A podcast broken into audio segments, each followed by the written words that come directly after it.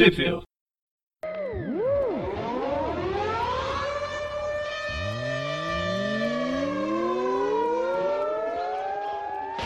Bem-vindos a mais um View. Eu sou o Presto. E eu sou o João. E hoje a gente está aqui para falar sobre o segundo arco do Venom, depois que ele volta a ser o. o eu ia falar Flash Thompson, né? Obviamente que eu vou, eu vou me engasgar. O Ed Brock. Vai dar essa rateada aí ao longo. É claro. Porque pra mim o Venom vale Thompson.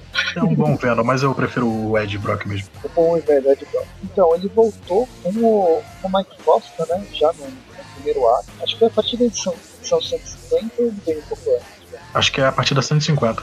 Que antes era um, um outro rapaz escrevendo. Posso até ver aqui quem era. É, foi uma, foi uma minissérie de transição, né? Foi, não, foi, foi o Mike Costa, né? botar o Venom no, num outro rapaz, o Lee Price. Ele ficou como Venom durante al- algum tempo. E depois o, o simbionte voltou pro Ed Brock. esse, esse aí eu não curti mesmo. Como eu já não tava. Eu já não gostei de ter mudado, mas esse primeiro arco, esse arco esse início, eu não gostei do personagem, não gostei de nada. Agora, Bom, bom que a gente vai brigar porque eu gosto pra caramba do Lee. legal. Agora com essa nova. esse retorno mais próximo que a gente conhecia do Venom pré-início dos anos 2000, mas é que faz um tempo que o Ed Brock não é o. tá com o do Venom, é, tinha passado lá por aquele problema com o. Sim, já tem alguns bons anos que, que ele tá fora. Que são, são só outras pessoas usando simbionte. E uma coisa que eu acho interessante é que aqui, tanto na Marvel, é, tanto na Marvel mesmo, lá nos Estados Unidos no Brasil, é, saiu no, no, no encadernado chamado Legado. Bem, vamos lá.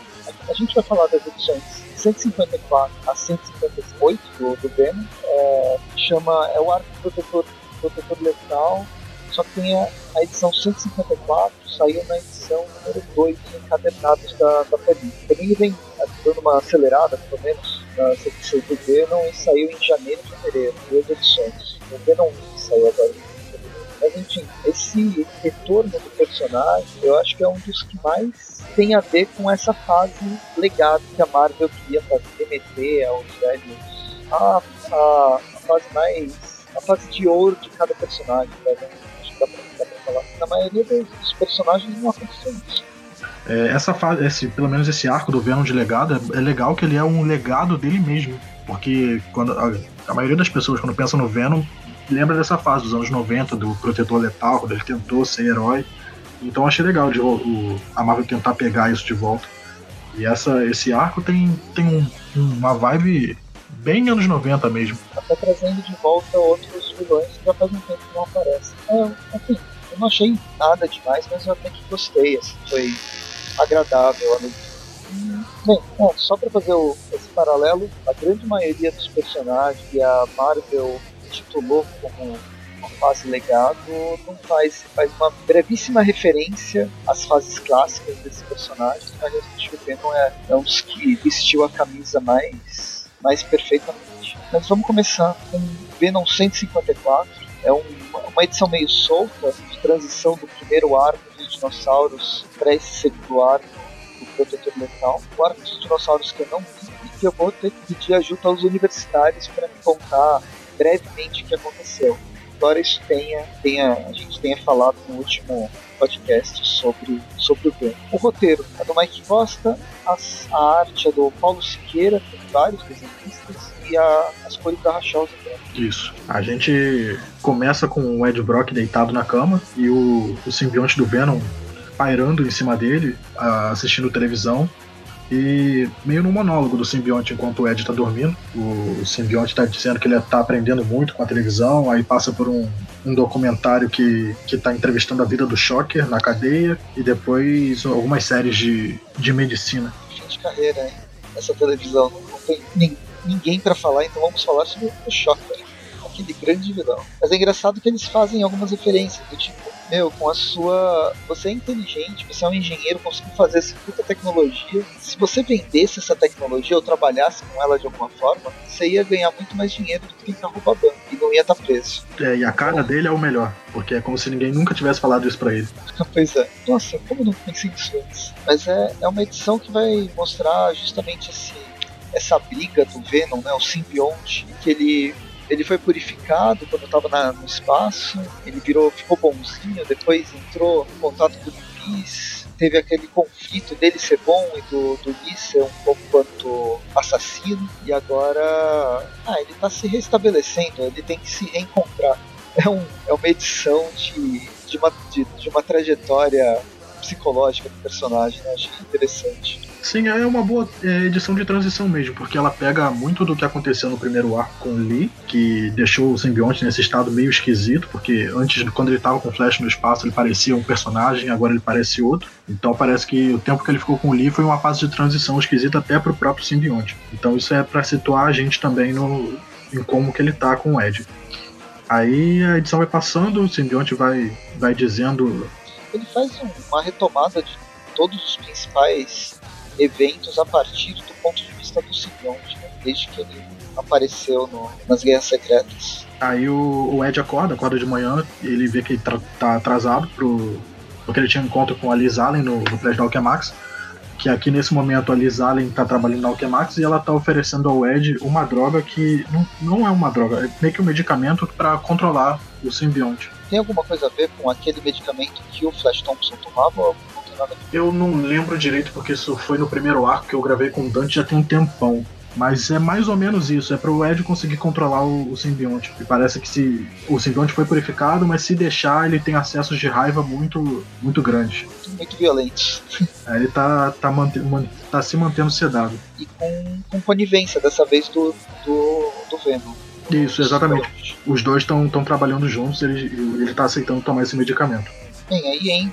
Não, pode falar. Não, eu queria continuar a história. O, o Ed sai do, do prédio da Alchemax e, e dá a entender que, que ele fica muito sonolento. Então o Venom age com, no corpo dele como se, como se fosse o Homem-Aranha antigamente. Pega o corpo emprestado e vai agir por, por conta própria. É, nas, nos diálogos, nos monólogos do, do simbionte, dá a entender que ele tá sendo. Ele tá fazendo uns servicinhos assim. É, talvez matando, talvez não, mas atingindo as pessoas que, é, que ele julga não serem inocentes mas embora isso não seja mostrado. E aí nesse, nesse momento que o Fred Brock ele tá no, no mercadinho e acaba brigando com dois caras que soltam gás. É, talvez não deve ter por spray, né? ou o spray é muito tosco, mas talvez deve ser tóxico para as pessoas, não para alguém que não se pega Ou então é alguém da bancada ruralista que vendeu agrotóxico para esses, esses dois carinhas tá liberado agora, todo mundo pode usar pra qualquer momento. Isso. Aí é uma parte muito mundana num, num dia do Ed Brock, ele diz que ele tá tá sem trabalho, então ele vai tentar penhorar a TV dele. E como o Venom, o Venom, o simbionte, ele fica acordado a noite inteira é, vendo esses programas esquisitos, ele meio que vai contra. Ele acaba não conseguindo vender a TV e o simbionte fica feliz. Parece que ele, o simbionte gosta de um seriado, né? Do padre que resolve crimes. Isso. Aí, antes teve aquela retrospectiva, ele mostrou o Venom com o McGagan, o Venom com, com o Lee Price, e agora mais pro final ele mostra o Venom com, com Flash Thompson, que ele diz que, que ele era bom, ele era realmente um herói com o Flash, só que desde que eles se separaram ele tá com, com o Ed de volta. A história termina com o Venom, ou já o Ed Brock. Acho que o Ed Brock não tá aqui, né? É só o Venom, parece. Parece que, que ele pegou o corpo do Ed, só que é o Venom, o simbionte mesmo falando. Simbionte, é, é, conversando com aquele padre do, da primeira. da igreja que ele. quando ele, eles se transformaram pela primeira vez. Né? É, esse é o, é o padre do primeiro arco, que, que assim que o Ed pegou o simbionte de volta, ele ia constantemente numa, na igreja falar com esse padre. Aí no. Acho que foi na Venom antes de virar 150, que que ele atacou esse padre e deu a entender que ele tinha matado o padre, mas aí a gente vê que o padre não morreu. Ele tá só hospitalizado. Aí é como se o simbionte tivesse ido lá pedir desculpa, que, que o simbionte viu que o padre não era um cara mau, que, que ele entendeu o ponto dele. Aí foi lá pedir desculpa por ele e pelo Ed. Bem, a gente termina essa edição, vai para a edição número 155, e, aí, e aqui finalmente começa o Protetor Letal. O, a, o roteiro continua sendo Mike Costa, Aqui o desenho do Mark Bagley, eu prefiro muito mais que o desenhista anterior. As do cores. Paulo Siqueira, eu gosto do desenho do Paulo Siqueira. É, não sei, ele, ele me incomodava em alguns nos rostos, em alguns pontos. Não é um desenho horrível, mas eu não, eu não curti. Eu gosto muito do mais do Bagley. a, a, a arte é do, do Bagley, a arte final do John Dell, e as cores agora é do Don, Dono Sanches Almar. A história começa numa prisão, uma mega prisão de Nova York, né, para super-humanos, e aí alguns, alguns personagens estão debatendo o que, que eles vão fazer com um certo outro personagem. É, eles estão discutindo aquela regra da prisão, né? Que você tem que bater no cara mais forte de, da prisão para se, para se, para dizer que, que você é alguém lá dentro. Mas aí eles falam, ah, então você vai bater no homem absorvente. Ah, mas o homem absorvente ele luta com Thor. Aí eles falam, ah, então você vai bater em alguém que, que não tem superpoderes. Aí ele vai, eles vão tentar bater no Lee Price. E esse, durante todas as, as, próximas edições desse arco, é, do arco do Venom como protetor letal, existe esse mini arco paralelo do Lee Price, que não vai se resolver aqui. É quase como um, um prólogo do, da, próxima, da, da, próxima história. Do próximo arco, né? É. Mas enfim, aqui a gente vai acompanhando a vida do Lee Price na prisão, um tanto quanto solitário, mas ele não se importa muito com isso. Digamos que ele é bem, bem violento. Ele sabe se, se cuidar. Isso, o, esse pessoal ele vai, eles vão tentar comprar briga com o Lee, só que ele acaba revidando, batendo em todos eles. Eu acho que alguns não sobrevivem. Aí não sei, em Nova York se isso dá pena de morte. Acho que. Nova York tem pena de morte. Mas ele, teoricamente, era para ficar na prisão durante um tempo. E aí a gente vai para Nova York novamente, com o Venom. Né? Tem um certo encontro ilícito de um policial e uma outra pessoa. E eles têm um pequeno desentendimento. Eu acho que alguém quebrou o pescoço ou as costas. Se não morreu, vai passar um tempo na cadeira de rodas. É, foi o, o cara ele tava tentando comprar um policial corrupto, o Venom chegou e deu uma boa batida na cara dele no muro. E quando o Venom vai, vai dar uma dor no policial corrupto, que ele diz que o policial corrupto é pior do que o outro cara que tava tentando comprar ele, ele meio que tem um, um acesso de, de sanidade e vai embora. Aí a gente corta pro, pro apartamento do Ed e ele diz que, que se ele não tomar esse medicamento, isso que acontece. O Venom ele fica muito violento. Dá uma, dá uma dura, você foi bem bonzinho, né? Ele queria comer o cérebro do, do policial.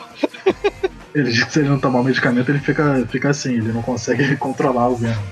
Ainda mais agora que ele tá tentando ser herói do jeito dele. Então ele volta e toma o medicamento. Só que ele vai, vai tentar arrumar um emprego novo.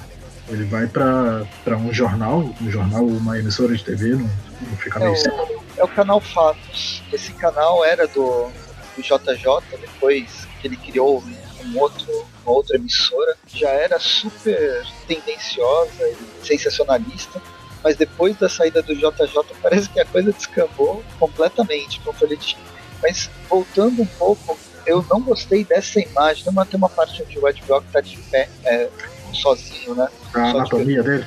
A anatomia dele me incomodou bastante. Agora é. não sei se é culpa é do Mark Bagley, que deve estar com pressa, devem ter mandado ele fazer isso muito rápido, porque ele já, já se mostrou um bom desenhista, né? Já trabalha bastante. Ou foi cagada do arte finalista. Não é, não é querendo manchar o arte finalista, não, mas parece muito problema de arte final. É que o John Dell, agora eu tô vendo, é o John Dell, né? Ele também é um arte finalista conhecido. Não sei de quem, quem foi o problema mas ficou bem ruim. Mas enfim, continuando, aqui a gente tem o canal Fatos. E para trabalhar no canal Fatos, o Venom precisa, o Ed Brock precisa trazer uma matéria bombástica, sendo verdadeira ou não. E aí, porque ele precisa, ele precisa comer, como muitos de nós, ele acaba aceitando, aceitando fazer um trabalho, trabalho não tão ético. E aí a gente vai para debaixo dos, dos subterrâneos de Nova York. É, isso, é uma, isso é uma coisa que eu, que eu fiquei meio na dúvida. É, é meio esquisito, porque eu, eu, pelo menos eu não entendi se é no subterrâneo, ou são nos esgotos, ou são algumas catacumbas. Parece que vai e volta nesse assunto, que algumas horas eles dizem esgoto, outras horas dizem catacumbas. Então parece que é uma mistura de tudo. Parece que Nova York tem um grande buraco embaixo dela. É, na verdade tem, né? Você tem até os, os moloides vivendo embaixo, do embaixo de Nova York. Mas eu acho que basicamente são os esgotos. Aí dentro dos esgotos você tem aquelas diversas galerias, sejam galerias pluviais, sejam galerias de metrôs abandonados, ou salas e salões imensos de mega vilões que foram presos, morreram ou deixaram abandonados. Nova York é um imenso queijo suíço, de baixo, principalmente a Nova York da Marvel, da DC, da, dos super-heróis. E a gente vê que nesses buracos agora estão vivendo dinossauros, pessoas dinossauros, e que agora o Ed, o Venom está sendo adorado como um salvador, porque no primeiro arco ele ajudou, ajudou eles, os homens dinossauros, E eles lembram disso e ele vai lá e vai pedir comida para eles. E aí eles estão fazendo um churrasquinho e eis que tem um churrasquinho que tem moloides sendo torrado. Uma das visões mais agradáveis. Assim, se não fosse a orelha pontuda, eu não, não diria se não fosse um, não era um humano assim, tostado. É, eu precisei olhar duas vezes para ver que não era uma pessoa. Eu só percebi depois, continuando a leitura, uh, que aí ele vai falar justamente que era. Ele vai mostrar mais de perto e depois tem o um ataque dos Moloides dando continuidade. Aí eu percebi que era, não era necessariamente um humano, embora seja humanoide. Os Moloides, para quem não conhece, é um vilão ou uma raça clássica que apareceu primeiro, a primeira aparição do Quarteto Fantástico. É, eles andam muito junto com o Homem Topeira.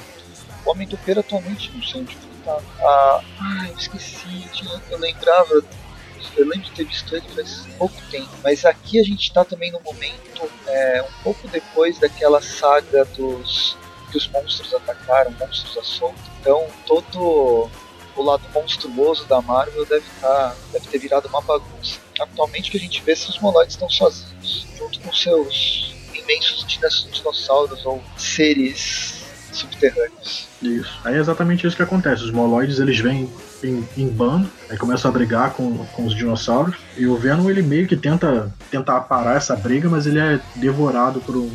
Parece ser um crocodilo gigante que tá do lado dos moloides. É que tá, eu chamaria de dinossauro, mas aí complica, porque eles também estão lutando contra dinossauros. E aí a, a descrição fica difícil. Mas é um bichão, um réptil bem grande. E aí o Venom, bem, ele é forte o suficiente, ele acaba saindo de dentro para fora no melhor estilo Alien inclusive coberto de gosma verde. e aí os, os dinossauros resolvem. Ah, bem, é, o Venom faz um. Ele dá uma de.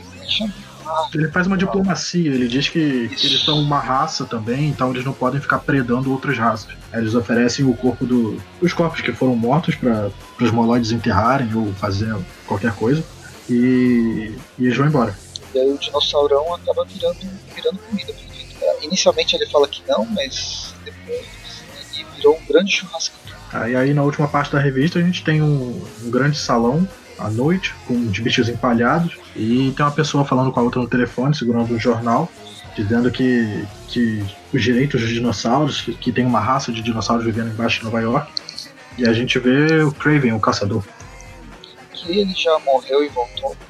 Então, nessa parte, quando eu li essa que o, o Ed no fim fez essa reportagem, eu achei ele muito filho da porque fazer essa reportagem falando direitos dos dinossauros ou não já vai chamar uma atenção que não precisava para esses dinossauros estavam vivendo sua vida de certa forma é, protegidos da, de uma sociedade que vai massacrar eles. Exatamente. E a gente viu no primeiro arco que esses dinossauros eles meio que foram culpa da Alchemax. E como o Ed Brock está trabalhando em segredo com a Alchemax, qualquer coisa que ligue uma grande empresa, corporação a esses dinossauros vivendo embaixo de Nova York fica ruim para ele também. Apesar de ele estar tá escrevendo com, com pseudônimo, né? As pessoas não vão saber que é ele, alguma hora pode sobrar para do lado dele. Mas é questão de ética, né? Não, mas aí ética a gente tem o Peter Parker tirando foto do Homem-Aranha a vida toda aí, ninguém reclama. É, Bem, edição seguinte, Mike Costa, Mark Bagley, e agora o arte finalista, o John Bell, ele divide o trabalho com o Scott Hanna. Alguém não gostou daquele daquela anatomia também. Alguém fez alguma coisa errada e o pessoal notou. Pois é.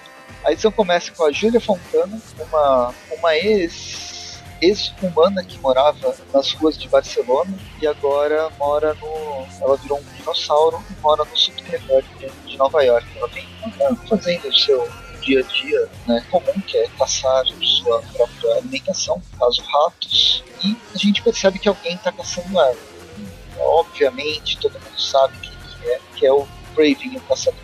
Corta a, antes que ela seja atacada, a gente vê o Ed Brock comendo finalmente, parece que a reportagem rendeu algum dinheiro, ele pôde finalmente almoçar e evitar que o Venom coma cérebros. E a gente vê que nem toda pessoa é, inocente é, é bacana, né? Sabe, nem todo mundo é legal, mas o Ed Brock tenta controlar o seu amiguinho simbionte de fazer os petiscos a mais. E quando ele chega em casa, a gente vê que a, a espanhola, a espanhola dinossauro não foi morta. Ela tá um pouco ferida no, no apartamento do Ed. Isso. Aí é, a gente corta pra, pro prédio do Craven, ele diz que ele tá conversando com, parece ser um mordomo dele, ele diz que são centenas de, de dinossauros embaixo do, de Nova York, ele vai precisar de que a caçada dele vai começar. É, meu, esse Craven é muito. Na verdade, eu, eu, eu gosto do Craven, mas eu acho que ele já ficou muito anacrônico o personagem. Ele não, não cola mais essas motivações. Porém, agora eu falo isso, a gente sabe que tem muito riquinho babaca que vai fazer safari ainda na África. Eu, eu gosto também bastante do Craven, só que eu acho que a roupa que ele usa, que ele tá usando nesse quadrinho, que ele sempre usou, eu, eu já tinha aposentado ela há muito tempo, já tinha botado ele com a cara diferente. A roupa que ele usa no, no universo Ultimate é, é uma adaptação da roupa clássica, mas eu acho que ela, mais, ela é atualizada. Ainda mais, é, mais pra frente, né? Não sei se é nessa revista ou se é na próxima. Que ele vai ser apresentado ao público. Ele vestido com essa roupa é, é meio ridículo. E aquela apresentação, né, a gente vai chegar lá, mas é muito a apresentação clássica né, dele, quando ele foi apresentado para a população que ia caçar o Homem-Aranha, no caso J, o JJ foi substituído pelo grande prefeito de Nova York. Mas vamos lá, virando a página, a gente tem o diálogo do, do Ed com a, com a. É, ela como dinossauro ela se chama Tana. Ela, ela explica para ele que, que alguém estava caçando ela nos esgotos, perseguindo ela, como se estivesse brincando com ela. Tava cortando a pele dela só pra, só pra machucar, como se quisesse ver ela correndo. Aí o Ed pede pra ela mostrar o, o caminho, eles vão para os esgotos. E nos esgotos ela encontra um outro dinossauro que, que fica feliz com a volta dela e tal. Aí no meio desse encontro, esse outro dinossauro tá dizendo que vai levar ela de volta pro, pro bando. E esse outro dinossauro acaba levando um tiro na cabeça. Legal. É, a gente vê que o Craven já tava ali, meio que à espera deles. Deles não, né? Mais dela, do, da dinossauro. E ele vê, ele vê o Venom e que a, e eles acabam indo pra briga. O Venom vai para cima do Craven, o Craven dá uma facada nas costas dele. É, Craven, por não ter nenhum superpoder, embora ele tenha uma técnica muito boa, eu acho meio implausível ele ter sobrevivido. Por mais é, a, a história, ela leva a crer, ela, ela funciona bem, muito bem. Eu acho toda essa perseguição, eu gostei bastante do, do embate dos dois. Mas conhecendo os dois personagens, uh, além dessa história, né, eu acho que ficou meio. O Craven não ia conseguir sobreviver a, esse, a essa luta. É, é, uma, é, um, é um embate legal, porque o Craven ele monta algumas armadilhas, o Venom cai nelas. É uma história boa para você para alguém que tem um conhecimento por alto de quem são os personagens. A narrativa, eu acho que é uma das melhores coisas, ela funciona muito bem. Você se sente, você sente a ação acontecendo nessa, nessa, nessa luta. Tem uns tiros dados que, que são muito bons, algumas as facadas, as pancadas entre eles. Isso é tudo muito, muito legal de ver mas é justamente isso. Conhecendo, se você não conhece tantos personagens, qual é o nível de poder deles, é perfeito. Agora, dentro de uma cronologia, dentro de, de uma coesão de, de personagens que a gente já conhece, acompanha há tanto tempo, mesmo com o Venom sendo essa. Ah, ele tendo esse. esse passando por esse problema meio psicológico, é, acho que foi exagero, ainda mais que o Craven não estava preparado. Se a gente pode falar numa do Craven a la Batman, preparado, ele consegue atingir qualquer um. O Craven não estava preparado para enfrentar o Venom. Mas enfim, é, o Venom ele, ele sai super ferido e vai pedir ajuda lá na, na Alcântara. Ele chega intacto. É, chega completamente destruído. A edição. Aí já é começando a edição 157, a gente começa com a cara maravilhosa do Wilson Fisk, prefeito de Nova York. Ele tá dando, dando um discurso na TV e a gente vê que o Ed foi costurado pelo, pelo doutor que dá o, os medicamentos para ele, que eu esqueci o nome. Infelizmente não vou lembrar. Perdão. Link no post. e a gente vê que o Wilson Fisk ele tá fazendo um anúncio na TV Pra, dizendo que ele contratou o Craven para cuidar dessa ameaça dos dinossauros embaixo de Nova York. É justamente é nessa parte né, que, que aparece o anúncio, né, que o prefeito, com o comissário de polícia, anunciam um novo cara que vai caçar todos os, os dinossauros de Nova York, que é o nosso conhecido e não tão adorado É aí que a cronologia da Marvel não faz sentido nenhum, porque ele tá apresentando o Craven como se ninguém conhecesse ele. Pois é, ele já era uma pessoa pública antes mesmo de caçar o Aranha. Enfim, aí o, o Venom vê o, esse anúncio na TV do, do prédio da Alchemax, se se veste todo com o simbionte e. Doutor Steven. Doutor Steven, isso. É o moço da cadeira de roda que faz a, a, a, o medicamento dele. Aí o Venom pergunta pra, pra ele se ele tem alguma, alguma arma. Ele diz que não. Tem algum veneno químico? Ele diz que também não. Tem algum soro? Não. Diz que não tem nada. Aí ele fala: Poxa, eu já, já te costurei aqui, você ainda tá querendo mais coisas? Eu entendo, né? Mas. Só que não. Não, não custava ajudar, ele não quer se envolver. Né? Aí o Venom vai embora. E aí a gente corta pra, pra prisão de novo. A gente vê que o Lee tá, tá conversando com o advogado dele, dando a entender que alguma coisa aí vai acontecer. É, é, é mais pra frente a gente vai ver qual que é a jogada do advogado pra liberar o. Bem, a gente. A gente vai pro. volta pro, pros esgotos. O Craven ele não vai sozinho né, caçar todos os dinossauros, ele tá levando acho que a SWAT inteira de Nova York lá pro subsolo, mas entre eles a gente vê que o Venom vai fazer uma visitinha, aquela, aquele poder meio roubado dele conseguir imitar qualquer pessoa.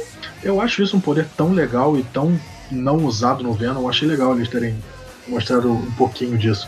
Sim, eu, eu gosto, mas não sei, eu acho que é meio, é meio roubado. Tem a ver com o personagem, pelo menos inicialmente. É, mas é, é um poder tão roubado que ninguém nunca usa isso. Né? Sim, principalmente pela, pela questão das cores. O que mais acho que é, é isso. O que mais me incomoda é que para mim ele é sempre ele é preto e branco e ele não poderia emular cores, mas ele muda. Mas é besteira minha, na verdade. Eu quero deixar claro, é besteira. É, teve, uma época, teve uma época que ele juntou com o Justiceiro com a Electra, a Ele, Ele, caraca, Electra, Electra, que ele ficou vermelho, né? Ficou preto Sim. e vermelho. Não, e sempre que ele ele emula roupas, ele emula roupas de cores diferentes. Né? Não necessariamente preto. Então é, é picuinha mesmo, mesmo, pode xingar. Aí a gente vê que, que o Venom ele desarmou algumas armadilhas que estavam plantadas e ficou seguindo o Craven meio que invisível por, por, por, alguns túneis até ter certeza que o Craven não estava vendo ele. Aí ele começa a atacar o Craven. Como ele, ele se acha na vantagem, o Craven diz que ele não tá sozinho, que ele trouxe uma, uma amiguinha com ele. E aí quando eu vejo, eu acho que é a Dominó. Eu achei a mesma coisa. Muito burro eu. Eu, eu vi rápido, eu falei, ué, por que, que ele trouxe a Dominó? É, que que ele precisa de sorte? É isso? Aí na, no quadro, na mesma página, no quadro embaixo, fala que a, a Shrek, consigo falar o nome dela. Não é o, é. o Ogro Verde, que agora quase ninguém lembra porque é o filme do ano 2000, mas é a, a mulherzinha que grita, que também quase ninguém lembra. É a Grito, não é a Shriek? Eu acho que aqui no Brasil chamam ela de Shrek também ela dá faz uma explosão que uma explosão de som, né? Que o Craven ele diz que ele tá ele não tá ouvindo o Venom porque ele tá com proteção nos ouvidos. Ela faz uma explosão e joga o Ed para longe e expulsa o simbionte do corpo dele. Só que ela, ela faz essa explosão muito grande e acaba explodindo todo, todo o esgoto, o subsolo, até as casas na superfície. Acontece quando você explode com a parte de baixo, né, quando você tira as cartas debaixo do castelo, o resto do castelo costuma cair, cair para baixo. É o que a gravidade normalmente faz. Embora ela não, a gravidade não funcione muito bem para terraplanistas, talvez ela, ela acredite na Terra plana. Aí começa a cair tudo, a gente tem um quadrinho do pessoal nas casas de cima, com as casas todas sendo destruídas, caindo. E, tipo, são, são prédios, então são muitas pessoas que podem morrer. E aí o, o Ed Brock, ele usa todas as suas forças para tentar impedir que o prédio caia. Craven e a Shriek fogem nesse aproveito para fugir, inclusive traçar um plano para pegar os, os, dinossauros. E a, a edição termina com mais uma referência clássica ao Homem-Aranha é, debaixo dos escombros. E aqui funcionando melhor do que no filme do Homem-Aranha, no último filme do Homem-Aranha. Tem mais carga dramática do que no último filme eu tô pesquisando aqui o número da revista que, que, essa, que essa, esse quadrinho faz referência, porque eu só lembro do nome da história. Acho que é, ó, procura é, 32. 31 e 30, 31 a 33. É exatamente a 32 que tem essa, essa imagem icônica do Homem-Aranha nos escombros com a água caindo. Nossa, que chute. Eu chutei. Ah, mas é, a gente sempre fala sobre ela, então de alguma forma tá em alguma gaveta da minha memória. Aí a história termina com, com esse painel do, do Ed Brock. E na, na revista 158 a gente começa com uma debandada de. O João acabou falando em, em, off, mas que faz referência justamente à edição número 32, né, a Amazing Spider-Man 32 dos anos 60. 32 foi no terceiro ano da, da série? Isso foi 64? 65. 65. É, a gente começa a revista com a debandada de ratos no, no covil do, dos dinossauros, eles achando que, que, é um presente, porque eles estavam com fome. Mas aí a gente vê que, a, que era só uma isca e o Kraven aparece, começa matando alguns, capturando outros. Ele, ele acaba capturando a, a dinossauro que estava ajudando o Ed Brock, a Tana. Ele captura ela e diz pro, pro pessoal da SWAT vigiar ela que ele vai, vai cuidar dos outros. E o pessoal da SWAT não tá muito afim de, de concordar com o Craven. Eu acho que, contrariando treinamento da polícia, eles estão achando que o Raven está muito violento. Mas assim, é, enquanto isso, o Venom e o Ed Brock estão gastando todas as suas forças. Inclusive, a gente, dentro dos, do, do monólogo ou diálogo, a gente vê que o, o simbionte ele tá morrendo para conseguir manter o peso de toneladas de. Basicamente, o Venom se transformou na, na espinha dorsal dos prédios que estão em cima, do, em cima dele. É, se ele se sai. Ele tivesse como uma grande cola no meio dos escombros todos. A Tana, né? Isso. A Tana aparece e aí ela tem uma conversa com a Ed Brock falando que tipo, ele não pode sair de, dali senão vários inocentes vão morrer. Então ele precisa de aliados, de ajuda de alguma forma para evitar que esses escombros caiam, todo mundo morra. E é nesse momento que a gente vê que aquele, aquela passagem da guerra entre dos dinossauros e os monoides foi resolvida de forma, não diria pacífica, mas eles conseguiram resolver de uma forma que os dois não se matassem completamente. É, proporcionou a ajuda, a ajuda necessária. Então, vários moloides aparecem e outros seres abissais aparecem para é, evitar que tudo, tudo venha abaixo. É, eles fazem como se fosse uma estrutura permitindo que o, que o Venom consiga sair dali e depois que ele está liberto, o Venom pede para Tana voltar na casa dele. Ele pergunta se ela, se ela ainda lembra onde ele mora. Ela pede pra, ele pede pra ela voltar lá. Ele podia pedir com mais delicadeza. É, mas aí a gente vê que antes ele também tinha dito que, que o efeito do remédio estava acabando, então que o Venom ia realmente perder o controle, que ele não ia conseguir controlar o simbionte. E aí a gente vai, tem, passa para saber o que está acontecendo com o advogado do Lee. E basicamente o Lee está tentando libertar, o advogado do Lee está tentando libertar ele, jogando com aquela ideia que o Venom, o simbionte do Venom, ele que controla a mente do seu hospedeiro. Então, o culpado não é, não é o, o hospedeiro, e sim o simbionte. É uma coisa que já teve precedente em outras. Uh, justamente com o Ed Brock. Exatamente, a gente vê esse vai e volta do advogado dele e da, da advogada de defesa. Não sei se é advogado de defesa que fala, tô, tô falando besteira. É. Promotor. Isso nesse vai e volta do, do advogado querendo liberar ele e a, e a, promotora dizendo que não. Aí a gente volta de novo para os esgotos, o simbionte batendo no Craven. E aí a, a Shriek aparece de novo. Só que o, o Ed Brock ele não tá. Ele tá com umas costelas quebradas, ele tá com o corpo todo ferrado. Só que ele só tá sentindo ódio e raiva com, com o simbionte. Então ele consegue pegar ela, jogar ela pro lado e acaba jogando ela em cima do Craven. E no momento que o simbionte ele vai meio que matar o Craven, comer a cabeça dele, a Tana aparece com os medicamentos e enfia as injeções nas costas dele. E todo mundo, nesse momento que chega a SWAT e chegam os dinossauros. E aí ela, ela é a vez dela fazer as vias de. Eu sempre esqueço a palavra, é incrível. Diplomacia entrega o Craven, que é o, é o, ver, é o verdadeiro vilão da história, é violento e está trazendo morte é, simplesmente para aparecer, né, as pessoas gostarem dele. E a SWAT até que aceita isso, porque ela tá, tá bem de boa de enfrentar um monte de dinossauro. É uma equipe da SWAT que, que eles não, realmente não estão querendo estar tá ali, porque eles aceitam levar o Craven embora e eles falam que, que eles preferem lidar com a papelada toda do que se meter em mais confusão. É, tem entre eles tem um. Ah não, é, é o reflexo. É o reflexo da Tana no, no, no coisa, dos olhos. É tipo, tem mutante no meio da, da SWAT, então é o reflexo. Mas enfim, e aí termina, né, basicamente termina a história todo mundo, todo mundo sendo amigo, né? Com Baiá. Aí no último quadrinho a gente vê a prisão, a gente vê que, que o Lee ele realmente conseguiu e ele tá sendo, tá sendo liberto. Tá pegando as coisas dele e indo pra, pra liberdade isso aí. E a gente termina o encadernado do Protetor Letal. Voltamos no próximo episódio de Venom, que é o Venom Inc. Not... Legal. Assim, como eu disse, eu não gosto, gosto mais do Flash Thompson, eu não gostei do início, né? principalmente da fase do Peace como, como personagem, nessa fase transitória. E essa, essa edição aqui até que foi, foi interessante. e por causa da edição 154, agora vai ficar meio, meio solto as partes do, dos dinossauros, ela, ela ainda dá para ser lida sem ter lido nada antes. Né? A Panini lançou três encadernados, mas acho que cada um desses três encadernados embora componha uma mesma história, pelo menos uma três histórias do mesmo roteirista que está desenvolvendo algo maior, ela pode ser lida de forma independente. Acho interessante, ela é compreensível, embora com pontas soltas, claro. O que, que você achou? Vamos dar nota? Vamos, vamos para as notas. Uma nota só? Acho que dá para ser uma nota só, como um grande encadernado. E aí, pode. Vou começar, vou jogar a nota lá em cima para você jogar ela no chão depois. Beleza.